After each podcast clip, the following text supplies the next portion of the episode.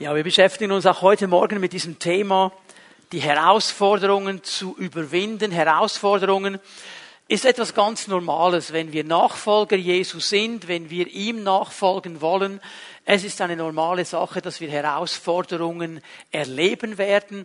Er führt uns in diese Herausforderungen hinein und er führt uns durch die Herausforderungen hindurch. Wir können sie überwinden. Und die Art und Weise, wie wir diese Herausforderungen wahrnehmen, wie wir sie aufnehmen, ist hier ganz besonders wichtig. Eine Herausforderung ist immer eine Chance, Dinge besser zu machen. Es ist nie ein Grund aufzugeben. Es ist nicht ein Stolperstein, der mich hinfallen lässt und mich dann einfach liegen lässt, sodass ich nicht mehr weiter kommen könnte. Eine Herausforderung ist immer eine Chance, mit Gott neues Land einzunehmen, auf einen neuen Level zu kommen. Aber das muss sich auch ein Stück weit so sehen und so willkommen heißen.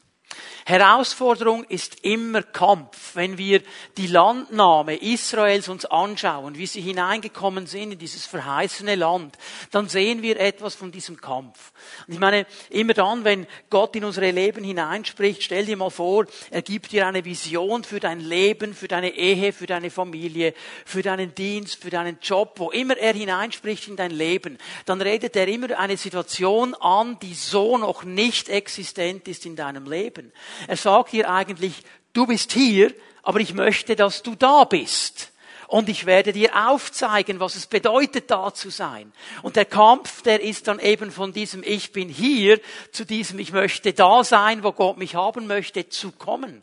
Und das bedeutet Kampf. Denn wie wir das auch sehen hier in diesem verheißenen Land, obwohl Gott ihnen das verheißen hat, obwohl Gott gesagt hat, ich gebe euch dieses Land, war dieses Land ja nicht einfach ein leerer Landstrich. Da waren Völker drin. Die haben Häuser gebaut. Die haben Städte gebaut. Die haben da gewohnt. Und die haben dann nicht gesagt, ja, okay, also Herr, wenn du jetzt findest, die Israeliten sollten da drin sein, dann gehen wir, wir gebt uns zwei Tage, wir ziehen aus, putzen alles noch und dann könnt ihr einziehen. Es war Kampf.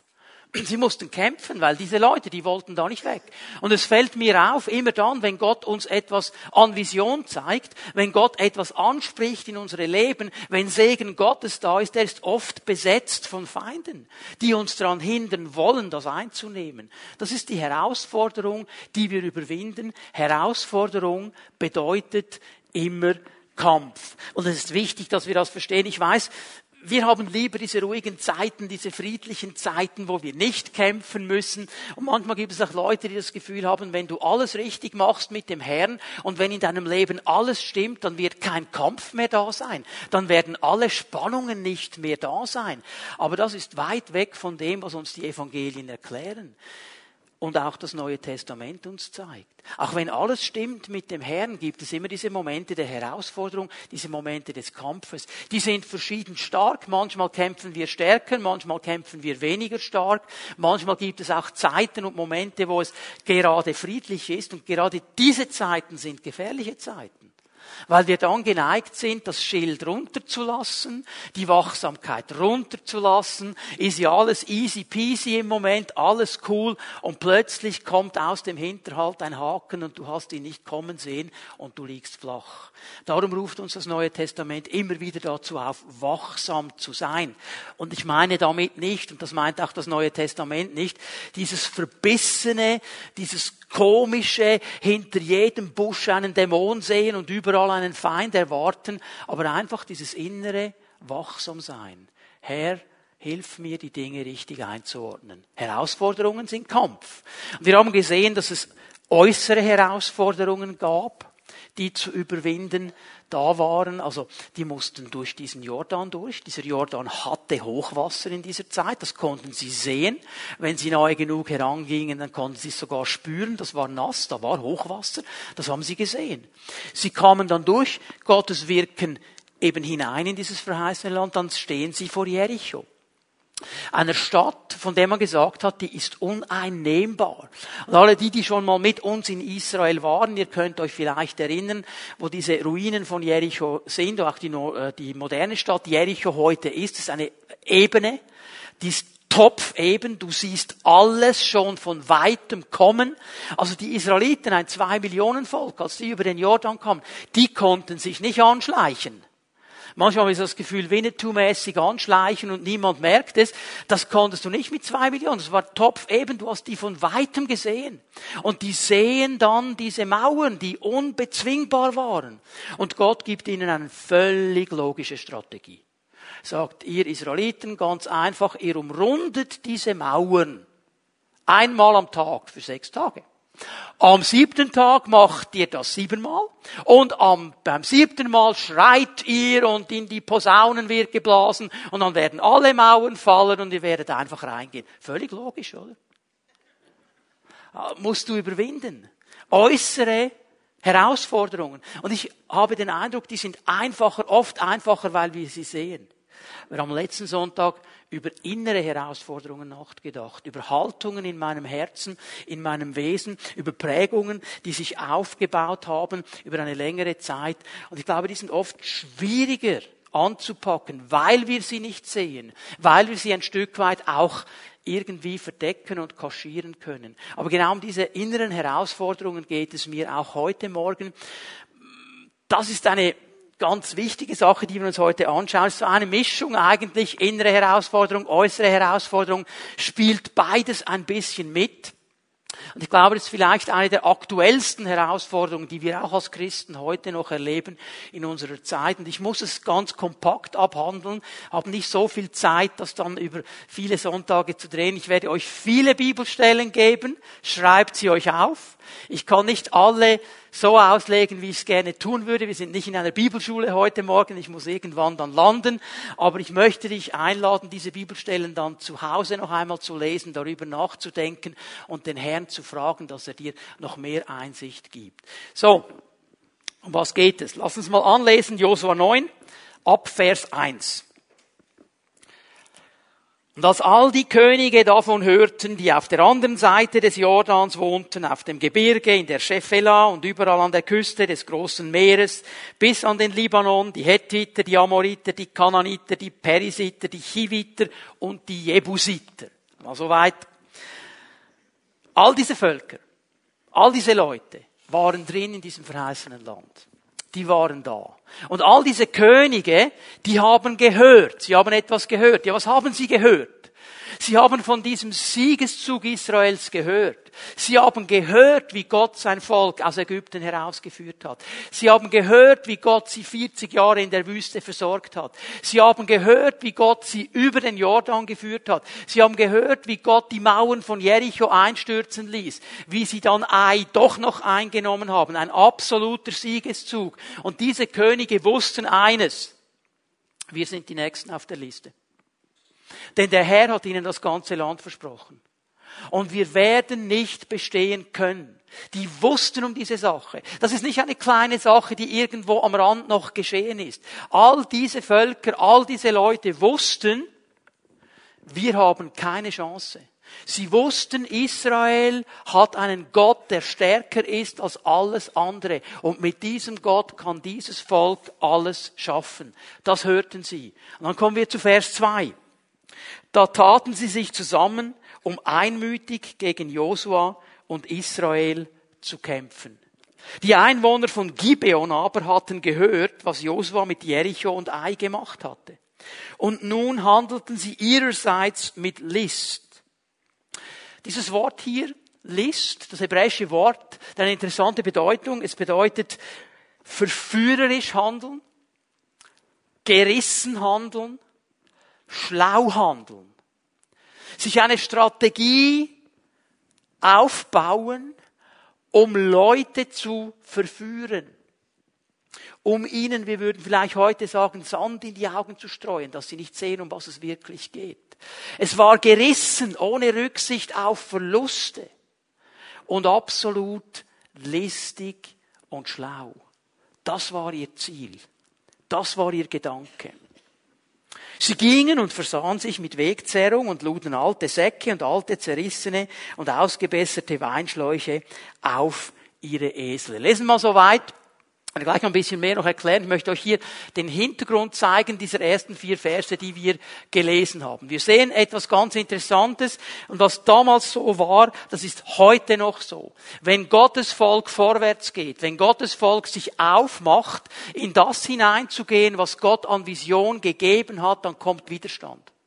Dann kommt es zu Kampf dann steht der Feind auf und tritt dem Volk Gottes gegenüber. Und hier geschieht eine Reaktion in der geistlichen Welt und in der natürlichen Welt. Wir müssen beide Dimensionen in Betracht ziehen. Wir dürfen nicht nur in einer Dimension leben. Es gibt eine geistliche Dimension. Und was in dieser geistlichen Dimension abgeht, was in dieser geistlichen Dimension geschieht, zeigt sich auch im Natürlichen. So im Geistlichen kommt eine Reaktion und ganz natürlich wird das sichtbar mit diesen Leuten, die dann gegen Israel stehen. Das erste, was wir erleben werden, ist dieser Widerstand, dieser Kampf. Die nehmen das nicht einfach hin. Und ich stelle fest in Vers 2, und das beschäftigt mich sehr, dass der Feind oft besser organisiert und klarer ausgerichtet ist als das Volk Gottes. Denn der Feind hat etwas, was wir als Volk Gottes eigentlich haben sollten, aber so oft nicht haben. Eine klare Einheit. Hast du gesehen in Vers 2, sie taten sich zusammen. Sie waren völlig klar bei allen Unterschieden. Ich meine, Hethiter, Kananiter, Pherisiter, Girgasiter, wie sie alle heißen, das sind verschiedene Völker. Aber sie hatten jetzt einen gemeinsamen Nenner, nämlich einen Feind, der sie angreifen wollte. Und sie taten sich zusammen. Und die Hethiter haben nicht gesagt, ich kämpfe nicht mit dem Pherisiter zusammen. Der sieht die Dinge anders als ich, das mache ich nicht. Die haben miteinander gekämpft. Und nicht so, wie wir als Volk Gottes oft uns um Nebensächlichkeiten streiten. Zu laut, zu leise, zu hell, zu dunkel, zu lang, zu wenig lang und so weiter. Und wir schlagen uns die Köpfe ein über diese Dinge, die unwesentlich sind und verlieren unsere Energie. Das darf nicht sein. Das können wir lernen vom Feind. Er kommt in einer klaren Einheit und sagt, den werden wir entgegenstehen. Und dann nutzt er etwas aus nämlich List und Verführung. Es ist eine ganz wichtige Wahrheit. Bitte hör mir gut zu, ich möchte, dass wir das verstehen. Der Feind, damals wie heute, er weiß ganz genau, dass er verloren hat. Er weiß, dass er verloren hat. Schau die Gibeoniter, sie wussten genau, wir haben keine Chance. Wir können uns zusammentun, wir können kämpfen, aber eigentlich haben wir keine Chance. Denn hinter diesem Volk steht der Gott aller Götter. Der allerstärkste, allergewaltigste, allerherrlichste Gott. Wir können den nicht besiegen. Und Satan weiß bis heute ganz genau, dass mit diesem Es ist vollbracht am Kreuz alles besiegelt ist. Jesus ist der Sieger. Er weiß, er ist ein besiegt der Feind. Er weiß, meine Macht reicht nicht aus. Wenn das Volk Gottes seine Stellung und seine Autorität, das der Herr ihm gibt, wirklich einnimmt, habe ich keine Chance. Denn er hat ihnen Autorität gegeben, in seinem Namen gegen mich vorzugehen und mich zu besiegen. Das weiß der Feind. Also er weiß, wenn diese Konfrontation so kommt und wenn das Volk Gottes weiß, wer es ist und was ihre Stellung ist, ich habe keine Chancen, ich muss einen anderen Weg suchen. Ich muss einen anderen Weg suchen. Und er findet einen Weg. Er findet einen Weg und wir sehen den vom Anfang der Bibel bis ans Ende der Bibel. Es ist immer derselbe Weg. Es ist der Weg der List und der Verführung. Es ist der Weg, wo er sagt, ich muss sie irgendwo einlullen. Ich muss sie vom richtigen Weg abbringen. Ich muss sie in eine Position hineinbringen, wo sie nicht mehr sehen, wer sie eigentlich sind. Wo sie die Dinge nicht mehr richtig sehen. Und wir werden das jetzt an dieser Geschichte sehen, wie das da gelaufen ist. Und das ist mein Punkt heute Morgen. Ich werde wahrscheinlich gar nicht viel weiter kommen. Diese Herausforderung, die wir haben, ist der Umgang mit Verführung. Umgang mit Verführung. Wie gehen wir mit diesen Dingen um? Und was können wir hier an dieser Geschichte lernen? Der Feind Gottes will das Volk Gottes verführen. Und jede Verführung, jede Verführung, wenn der Feind drin ist, hat zwei Ziele. Zwei Ziele. Schreibt ihr das auf, das müssen wir verstehen. Das erste Ziel ist, wie es in diesem Wort Verführung schon drin ist, uns auf einen falschen Weg zu führen.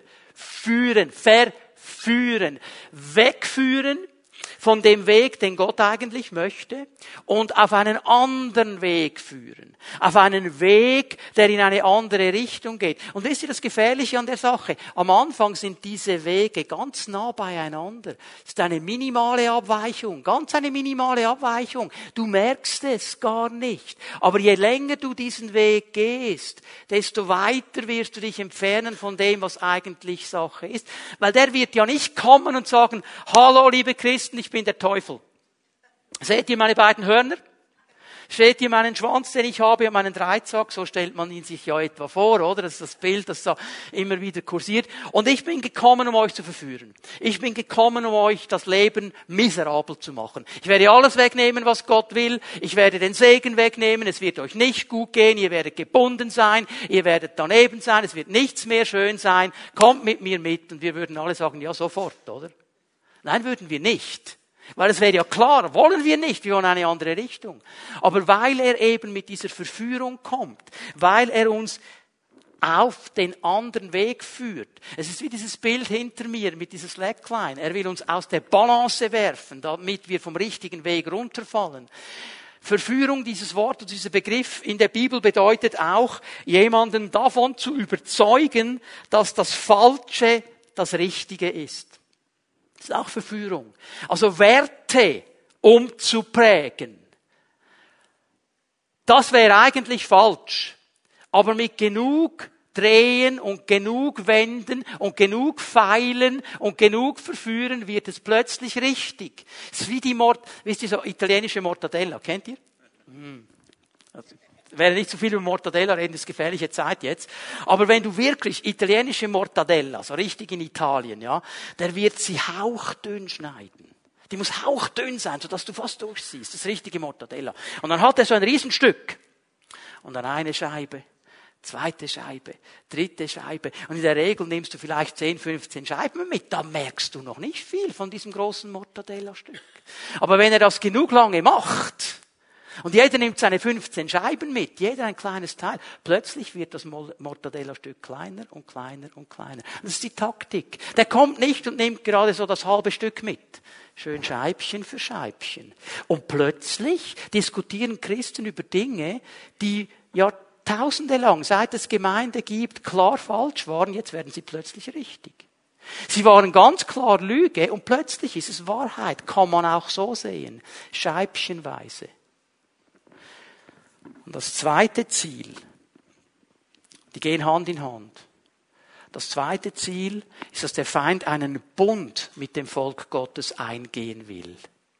Er will eine gegenseitige Verpflichtung eingehen. Er will eine gegenseitige Bindung. Er will, dass wir nicht mehr gebunden sind an den Herrn, sondern dass wir uns an andere Dinge binden. Im letzten an ihn. Dass andere Dinge wichtiger werden dass dieser Weg, auf dem wir sind, plötzlich wichtiger wird als das, was der Herr eigentlich für uns bereithält. Und dann sind wir gebunden und nicht mehr frei. Und das wird uns wegnehmen von dem, was Gott eigentlich möchte. Und wenn wir uns diese Geschichte jetzt genau anschauen, dann sehen wir das Vorgehen. Schauen, darum sind diese Geschichten hier drin, weil der Herr uns das Vorgehen zeigen möchte, damit wir erkennen in unserem Leben, wenn diese Dinge geschehen. Wir gehen zurück zu Josua 9, Vers 4. Sie handelten mit List, diese Gibeoniter. Sie gingen und versahen sich mit Wegzerrung und luden alte Säcke und alte zerrissene und ausgebesserte Weinschläuche auf ihre Esel und zogen alte, geflickte Sandalen und alte Mäntel an und alles Brot ihrer Wegzerrung war trocken und zerbröckelt. Das erste, was sie tun, das erste, was der Feind immer tun wird, er wird sich verkleiden er wird sich verstellen. Diese Gibeoniter haben altes Brot mitgenommen, alte Weinschläuche auf ihre Esel geladen, alte Kleider angezogen, alte Schuhe angezogen und sie machen sich auf den Weg zu Josua. Jetzt geografisch gesehen waren die gar nicht weit weg von Josua. Es war vielleicht vier, fünf Stunden Marsch, waren die entfernt voneinander. Aber durch das sie sich verstellt haben, durch das sie sich verkleidet haben, wollten sie den Eindruck erwecken, als wären sie von weit, weit hergekommen, hätten eine lange Reise gemacht, wären von irgendeinem fernen Land angezottelt. Dabei waren sie Nachbarn. Sie waren drin in dem Land, von dem der Herr gesagt hat, ihr sollt es gehören und ihr sollt diese Völker vertreiben. Und mit dieser Verkleidung, mit dieser Verstellung überlisten sie das Volk Gottes. Und das ist nichts Neues.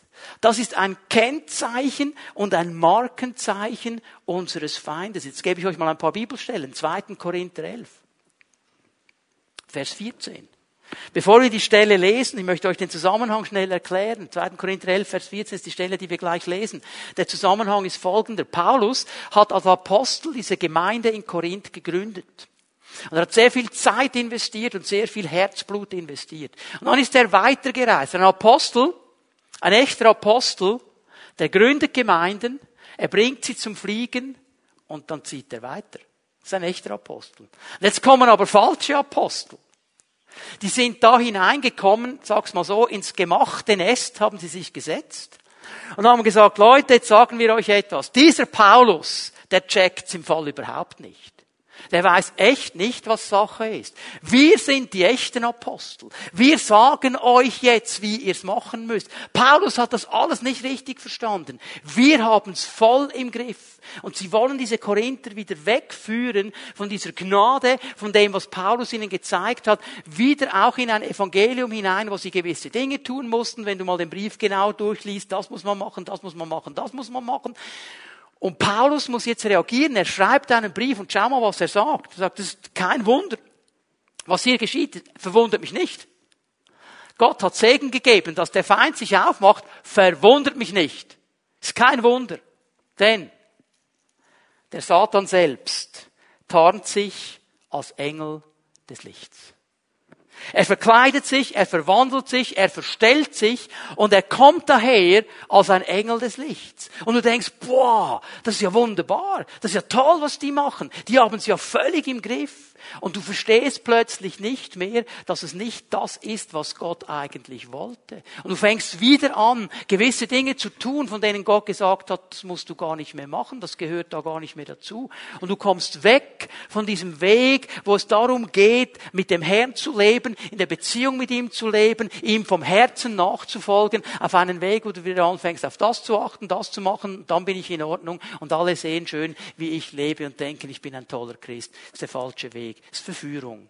Das ist nicht das, was Gott möchte. Ich gebe euch noch eine Stelle. 1. Timotheus 4, Vers 1. Ich lese nur diesen ersten Vers, müssen einen ganzen Abschnitt lesen. Hochinteressant.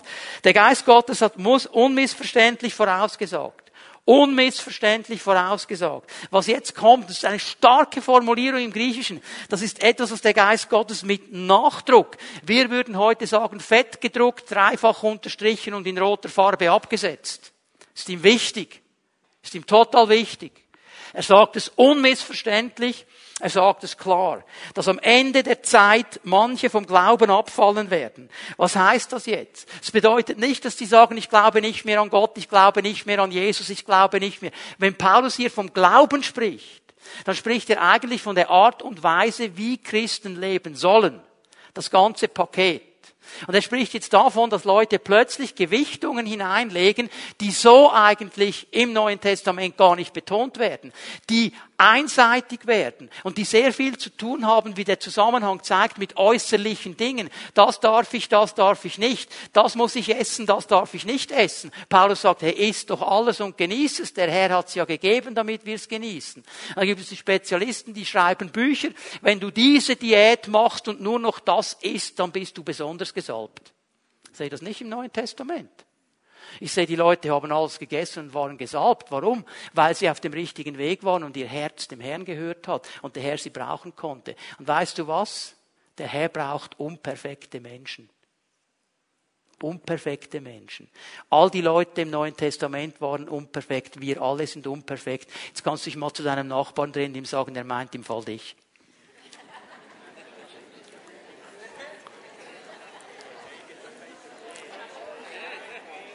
Und dann kannst du dich noch auf die andere Seite drehen und sagen, dich auch.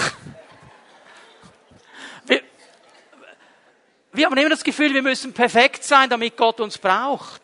Wir sind Menschen. Wir sind Menschen. Und genau diese Dinge spielen hier hinein. Er sagt, die werden sich diesen Dingen zuwenden. Sie werden auf Lehren hören, die von dämonischen Mächten eingegeben sind.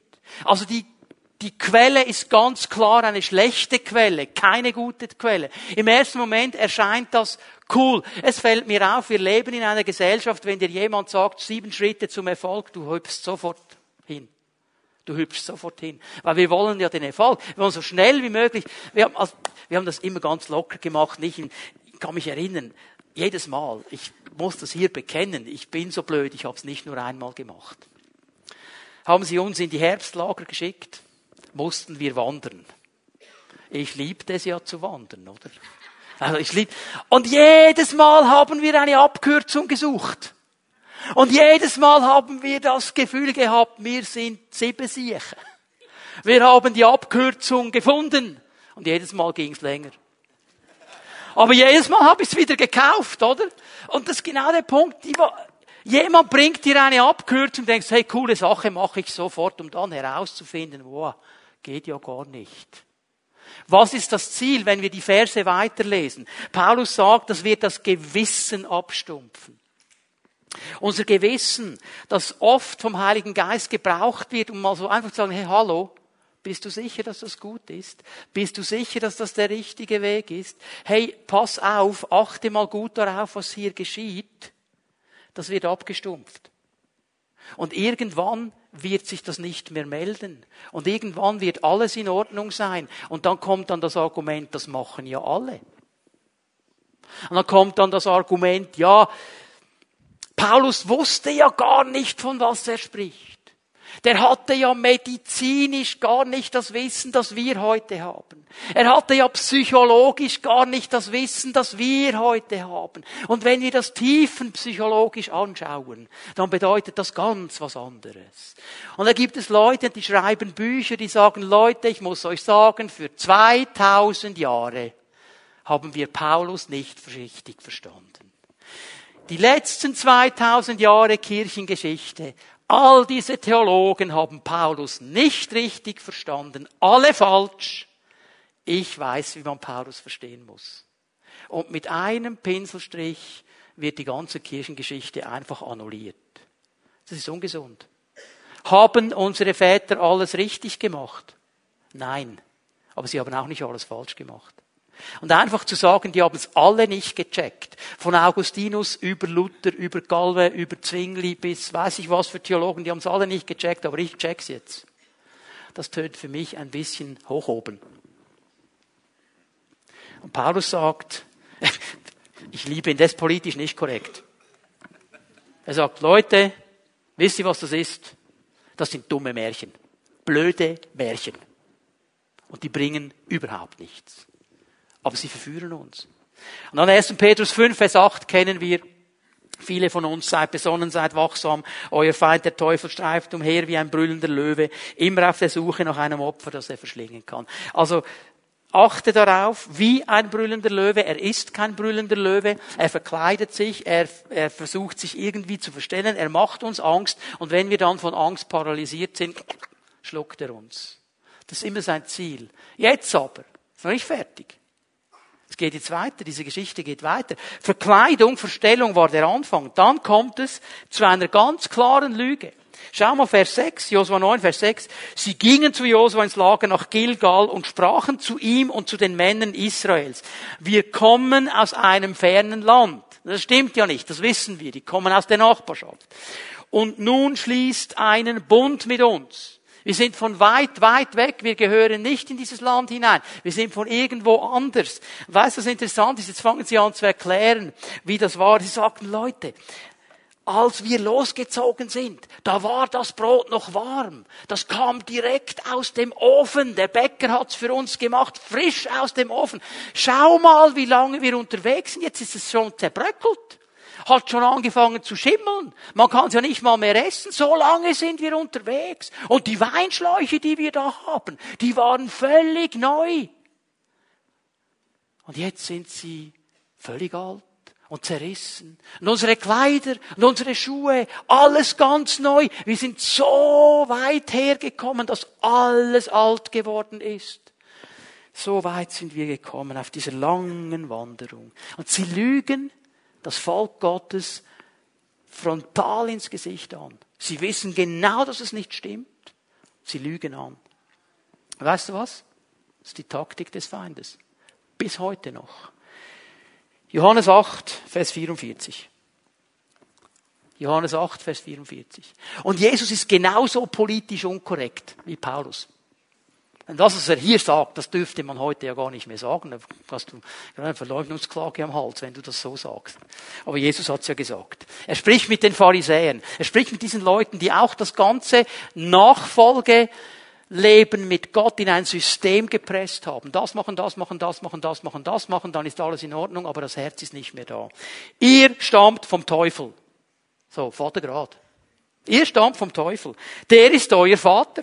Und was euer Vater wünscht, das führt ihr bereitwillig aus. Er war von Anfang an ein Mörder und stand nie auf dem Boden der Wahrheit, weil es in ihm keine Wahrheit gibt. Wenn er lügt, redet er so, wie es seinem ureigensten Wesen entspricht. Denn er ist ein Lügner, ja, er ist der Vater der Lüge. Möchtest du hier mal darauf achtest, auf diese interessante Verbindung Vater der Lüge Mörder von Anfang an. Er bringt hier zwei interessante Dinge miteinander in Verbindung. Lüge und Tod. Das Ersterben von Leben. Wenn jemand ermordet wird, ist kein Leben mehr in ihm. Okay, siehst du das? Mörder, Lügner. Johannes 14, Vers 6. Bekannte Selbstaussage von Jesus. Ich, ich bin der Weg, der Richtige, nicht der Verführer. Die Wahrheit, nicht die Lüge. Und das Leben, nicht der Tod.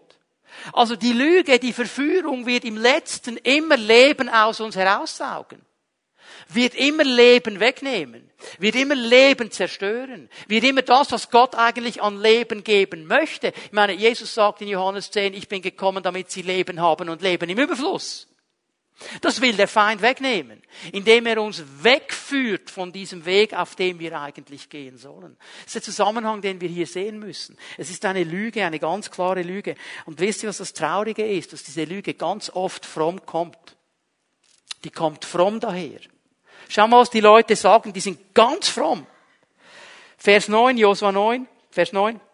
Da antworteten sie ihm, deine Diener kommen aus einem sehr fernen Land um des Namens des Herrn deines Gottes Willens. Denn wir haben von ihm gehört und von allem, was er in Ägypten getan hat. Hey, wir wollen auch zu euch gehören. Wir wollen auch diesem Gott dienen. Das ist unsere Idee. Das ist unsere Motivation. Darum haben wir die lange Reise gemacht. Wir wissen, dass das alles gelogen ist. Das hat sie nicht interessiert. Das Einzige, was sie interessiert hat, war ihr Leben zu retten und ihren Besitz zu sichern. Das hat sie interessiert. Die wollten nicht dem Herrn dienen. Das war nicht ihr Ziel. Aber sie wussten, wir müssen jetzt noch ein bisschen den frommen Schmaus bringen und dann hocken die Leute Gottes uns schon auf. Genau so geschieht das leider auch heute noch. Und jetzt können wir uns die große Frage stellen, warum ist es dem Feind gelungen, das Volk Gottes zu verführen? Warum ist es gelungen? Und warum gelingt es heute noch? Vers 14 in Josua 9 gibt uns die Antwort. Ich lese nur mal den ersten Teil. Da nahmen die Männer von ihrer Wegzehrung, also Josua und all seine Leute, die haben sich diese Wegzerrung, diese Weinschläuche, dieses Brot angeschaut. Sie haben die Leute angeschaut, die da mit ihren zerwetzten, abgewetzten Schuhen da waren, mit ihren zerrissenen Kleidern. Und die haben das Brot, schau mal, das ist wirklich total alt, das ist ja steinhart, das schimmelt schon. Die sind wirklich lange unterwegs. Und die Weinschläuche, schau mal, schau mal, die sind wirklich lange unterwegs. Sie haben aber eines nicht gemacht, und jetzt lesen wir den zweiten Teil des Verses. Den Herrn aber befragten sie nicht. Den Herrn aber befragten sie nicht. Sie haben rein nur auf die äußerlichen Beweisstücke geschaut.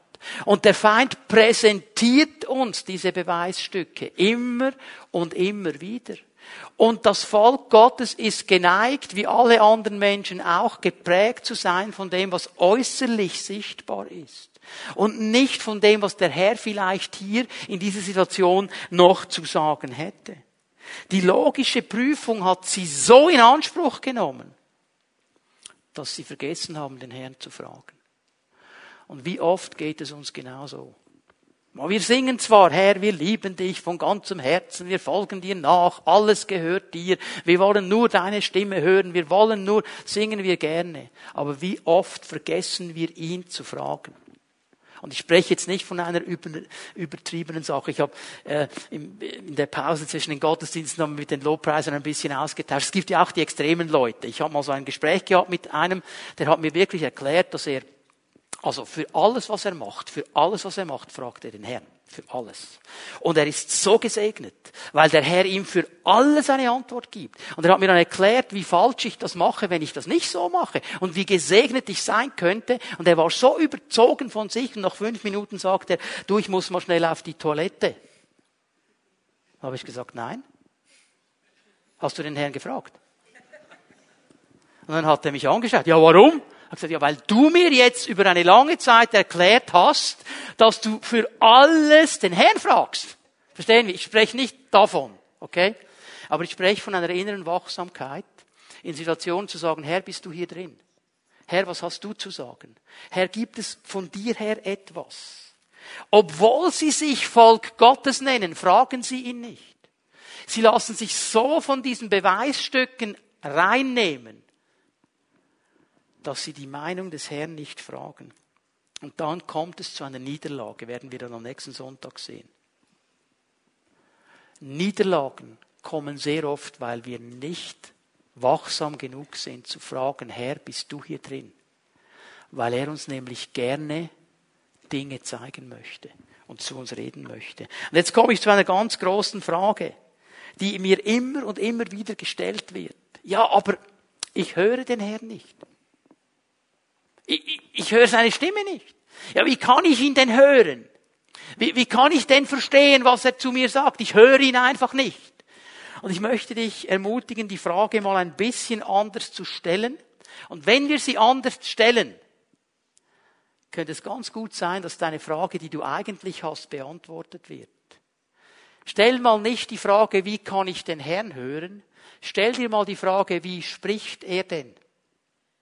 Wie spricht er denn? Denn wenn ich weiß, wie er spricht, dann weiß ich, wo ich hinhören muss. Und dann kann ich plötzlich anfangen zu verstehen, was er mir zu sagen hat. Und ich sehe in der Bibel vor allem drei Wege, wie Gott spricht. Okay, ich weiß, er kann auch durch Esel reden, das kann er auch. Aber ich sehe hauptsächlich drei Wege, die möchte ich euch gerne ganz kurz zeigen. Und das erste ist absolut unspektakulär. Er spricht durch sein Wort. Er spricht durch sein Wort. Und ich glaube, das ist der Hauptweg, wie er zu uns spricht. Das ist der Hauptweg, wie Gott zu seinem Volk spricht, durch sein Wort. Weil sein Wort ist Geist und Leben, sein Wort ist ein lebendiges Wort, sein Wort ist Nahrung für unseren inneren Menschen, ist das Brot, von dem wir leben, das geistliche Brot. Es ist eine, eine Lampe auf meinem Weg, ein Licht auf meinem Weg. Es ist das Wort, das mir hilft zu trennen, weil es ein zweischneidiges Schwert ist zwischen den geistlichen und den ungeistlichen Dingen. Es gibt mir eine Einsicht. Und wir alle haben ja diese Stelle schon gelesen miteinander, Josua 1, Vers 8, am Anfang dieser Predigtserie, wie Gott mit Nachdruck mit Nachdruck Josua sagt, und lass dieses Wort nicht von deinen Lippen kommen. Josua 1, Vers 8. Studiere es, denk darüber nach, und dann wirst du Erfolg haben in allem, was du tust. Warum? Weil ich zu dir spreche, wenn du das Wort liest. Ich möchte dich ermutigen, dass jedes Mal, wenn du die Bibel nimmst, dass du zuerst betest. Herr, sprich zu mir. Ich lese dein Wort. Sprich zu mir. Und weißt du was?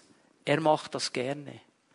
Es geht mir jedes Jahr aufs Neue, wie im Jahr vorher. Ich lese einmal im Jahr die Bibel durch, so gut es mir irgendwie geht.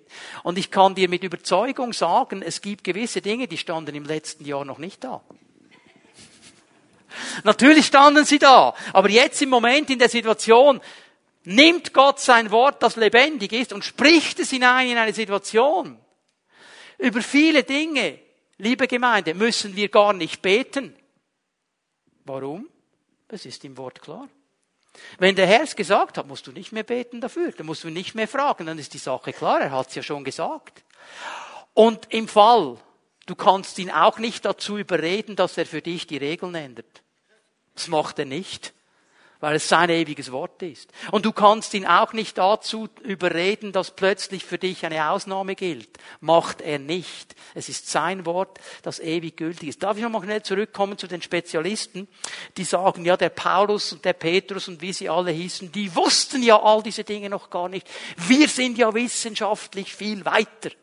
Okay, bin ich einig mit dir. Paulus hat diese Dinge noch nicht gewusst. Petrus auch nicht. Aber weißt du was?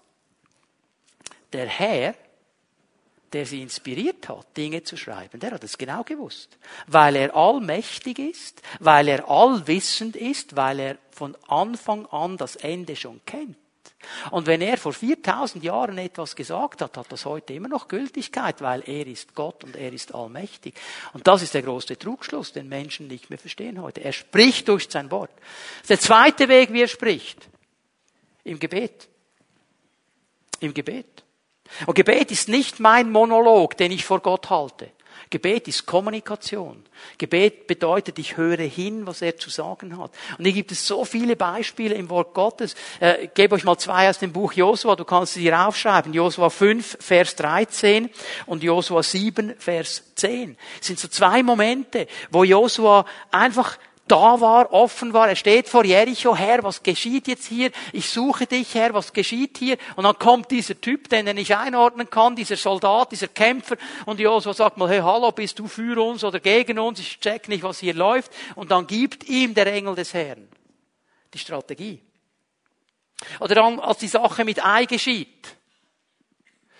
Und ich, der ist nicht hingesessen mit seinen anderen Leitern. Und die haben nicht versucht, natürlich jetzt herauszufinden, was ist hier geschehen. Die haben sich vor dem Herrn auf den Boden geworfen und gesagt, Herr, was ist hier los? Warum haben wir verloren? Was ist hier geschehen? Und dann kommt der Herr und sagt, hey, steh auf, warum liegst du da auf, meinem, auf deinem Angesicht? Ich sage dir, was Sache ist, okay? Also, im Gebet spricht der Herr zu uns. Petrus, Apostelgeschichte als er dieses Reden Gottes hört, mit diesem Tuch. Was sagt uns die Bibel? Petrus war im Gebet. Er war am Beten. Und in dieser Situation spricht der Herr. Paulus. Ich liebe die Geschichte mit Hananias, Apostelgeschichte. Genial. Ich finde ich find mich in diesem Hananias. Manchmal auch so vollmundig vor dem Herrn, oder? Herr, hier bin ich. Brauche mich, Herr. Ich bin bereit. Ich reiße alles mit dir. Sag mir, was ich tun soll. Ich tu's. Und der Herr sagt, cool, Hananias, finde ich cool. Also hör mal, Auftrag. Geh in die Straße, die die gerade heißt, geh in dieses Haus, da ist Saulus, der betet und leg ihm die Hände auf. Und jetzt sagt er, Moment, Moment, time out, time out, time out. Saulus, reden wir von demselben Saulus, von dem, der die Christen in den Knast wirft, der die Gemeinde. Ja, sagt der Herr, ja, ja, aber Herr. Okay. Finden wir uns, oder? Aber wo war er dran? Er war am Beten. Er war am Beten. Er war innerlich ausgerichtet. Und der allergrößte Beter ist Jesus, der gesagt hat, ich sage nur, was ich den Vater sagen höre. Sagen höre. Hallo? Der hat gehört. Der ging auf einen Berg eine ganze Nacht. Und dann kommt er runter. Und diese Riesenmenge von Nachfolgern, die da war, die mit Jesus zusammen waren, aus dieser Riesenmenge hat er zwölf herausgepickt. Er hat gesagt, ihr seid die zwölf Apostel, die mir ganz nah sind. Warum diese zwölf? Was war wohl geschehen auf diesem Berg? Der Herr hat gesprochen. Er hört den Herrn. Dann Johannes 11. Geben wir mal ein paar Begebenheiten, die geschehen sind. Lazarus ist krank. Maria und Martha rufen Jesus. Und die Jünger können nicht einordnen, dass Jesus sagt, nö, nö, wir gehen noch nicht. Ah, Jesus, wir verstehen es nicht. Du rennst da irgendeinem Bartimäus hinterher, den du nicht mal kennst und heilst den. Und jetzt ist Lazarus krank und der ist dein Freund und du gehst einfach nicht. Verstehen wir nicht. Drei Tage später sagt Jesus, okay Jungs, wir gehen, er ist eingeschlafen. Und die Jünger sagen, na cool, eingeschlafen auf dem Weg zur Besserung, geht ihm, nein, nein, nein, nein, Jesus sagt es dann ganz klar, er ist gestorben. Und die Jünger, glaubensvoll wie sie sind, ja, dann gehen wir auch hinauf und sterben mit ihm. Und dann kommt Jesus vor dieses Grab, lässt den Stein wegrollen, streckt seine Hände aus und er sagt, danke Herr, dass du mich erhört hast. Jesus wusste ganz genau, was geschieht, weil er den Herrn gehört hat. Er spricht durchs Gebet. Und das Dritte, und das ist vielleicht das Schwierigste, er spricht auch durch andere Menschen zu uns. Er spricht durch Brüdern und Schwestern in der Gemeinde zu uns. Und das ist vielleicht die schwierigste Situation. Du kannst die Stelle aufschreiben, 1. Korinther 14, Vers 24 und 25. Hier geht es darum, dass wir zueinander auch prophetisch sprechen und Dinge Gottes sprechen. Und das Schwierigste daran ist, dass wir diese Brüder und Schwestern oft kennen. Und dann kommt uns eben wieder genau dieses Bild in den Weg. Wir wissen ja, dass bei Nicola auch noch gewisse Dinge nicht ganz in Ordnung sind. Und beim Benny auch. Und bei mir übrigens auch. Und dann denken wir, ja, ja, Benny, du kannst jetzt ja lange erzählen, aber bring doch mal deine Sache in Ordnung. Wir hören gar nicht zu. Gott will aber durch Brüder und Schwestern zu uns sprechen. Darum ist diese Gemeinschaft so wichtig. Darum sind diese Impulse so wichtig. Gott ist ein Gott, der spricht. Und er möchte uns genau in diesen Situationen helfen, wenn wir das Wort nehmen, wenn wir im Gebet sind, wenn wir zusammen sind mit unseren Geschwistern. Und er möchte uns innere Dinge aufzeigen. Wie oft habe ich Situationen erlebt, wo ich innerlich gespürt habe, im Moment Achtung, Vorsicht, gefährliche Sache. Und das ist immer ganz schwierig, weil dann sage ich zum Herrn, warum? Und er sagt nichts. Einfach nur Achtung, schwierig. Achtung, vorsichtig. Und dann bist du in einer Sitzung drin und du sagst zu den Brüdern, Brüder, Achtung, Achtung, äh, ich, wir müssen hier noch einen Moment warten. Und was fragen sie? Warum? Und dann sagt sie, ich weiß es auch noch nicht, aber lasst uns bitte warten. Liebe Ehemänner, spreche ich mal zu euch. Hört auf eure Frauen. Nicht im allem. Aber hört gut auf sie. Warum? Ich stelle fest, Frauen sind in vielen Dingen viel intuitiver als wir Männer. Und ich kann euch sagen, ich bin bald 30 Jahre verheiratet. Ich hätte meinen Kopf ein paar Mal weniger angeknallt, wenn ich auf meine Frau gehört hätte. Weil sie irgendwo gesagt hat, hey, Achtung, pass auf in dieser Situation. Ja, warum? Ist doch alles cool, oder? Ist doch alles easy. Wham! Und ich habe gelernt zu hören. Heißt nicht, dass das alles richtig ist, was sie sagt, aber ich habe gehört zu. Ich habe gelernt zu hören. Warum? Weil Gott auch so sprechen kann und weil ich gemerkt habe, es ist nicht alles Gold, was? Mhm. Und nein, Kleider machen nicht unbedingt Leute. Sie geben dir ein Bild, aber dass der, der drinsteckt, nicht so ist, das wissen wir alle auch. Okay? So, jetzt merken wir, nicht alles, was gut tönt, was gut aussieht, ist von Gott geplant. Ich merke sogar, dass oft das Gute der Feind des Besten ist. Und hier brauchen wir das Reden Gottes, diese inneren Impulse, um zu verstehen, was er für uns vorbereitet hat. Und ich möchte die Lobpreiser mal einladen, dass sie nach vorne kommen. Ich möchte euch eine letzte Bibelstelle geben, denn ich glaube, das ist das, was der Herr heute Morgen tun möchte. Jesaja, dieser große Prophet des Alten Testamentes. Er war wirklich ein Prophet. Wir lesen seine Prophetien heute noch. Und dieser Prophet, der ja offensichtlich in der Lage war, auf Gott zu hören, der die Stimme Gottes hörte und kannte, er sagt etwas ganz Interessantes, eigentlich ein Gebet in Jesaja 50, Vers 4. Herr, wecke mir das Ohr, dass ich höre, wie ein Jünger hört. wecke mir das Ohr. Dieser Prophet, der so viel von Gott gehört hat, der wusste genau, ich muss immer wieder den Herrn darum bitten, dass er mir das Ohr weckt, dass ich hören kann, wie ein Jünger hört. Weil er wusste, und das ist heute vielleicht noch schlimmer als zu seiner Zeit, so viele Dinge dringen auf uns ein, wollen unser Gehör, unser Ohr, wollen, dass wir zuhören, wollen uns abfüllen mit Informationen. Und in all diesem Geschrei drin können wir oft nicht unterscheiden, was diese feine Stimme Gottes ist. Ist es nicht interessant, dass Elia auf dem Horeb gemeint hat, Gott ist im Erdbeben. Gott ist im Feuersturm, im Windsturm. Gott war nicht da drin. Aber dann kommt dieses, dieses leichte, sanfte Säuseln.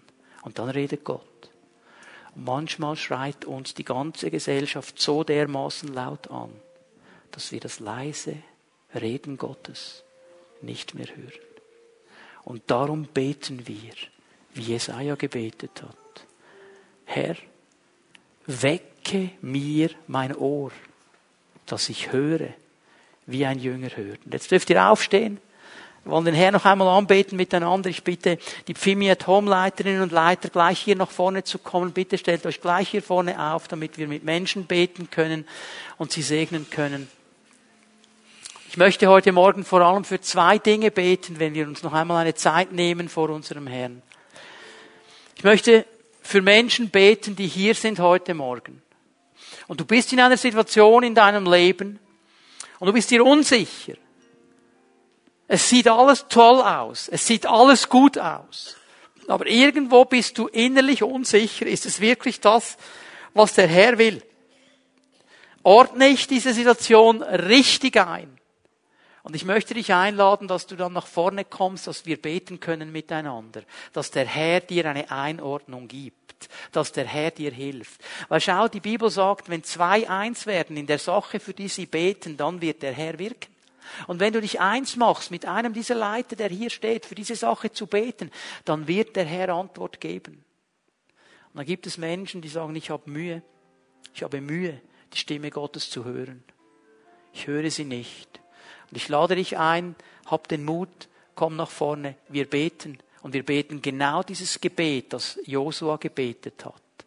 Wecke mir das Ohr, dass ich höre, wie ein Jünger hört. Und ich glaube, dass der Herr Durchbrüche schenken wird, auch in diesem Bereich heute Morgen, wenn wir mit diesem offenen Herzen vor ihm sind. Und natürlich, wenn der Herr dir in der Verkündigung irgendetwas anderes aufgezeigt hat, das dich bewegt, für das du gerne Gebet möchtest. Natürlich darfst du auch nach vorne kommen. Aber ich glaube, diese beiden ersten Gebiete ist das, was der Herr heute Morgen wirklich stark tun möchte in unserer Mitte. Können wir Jesus anbeten? Du darfst gerne kommen. Wir werden beten, dass der Herr dir begegnet.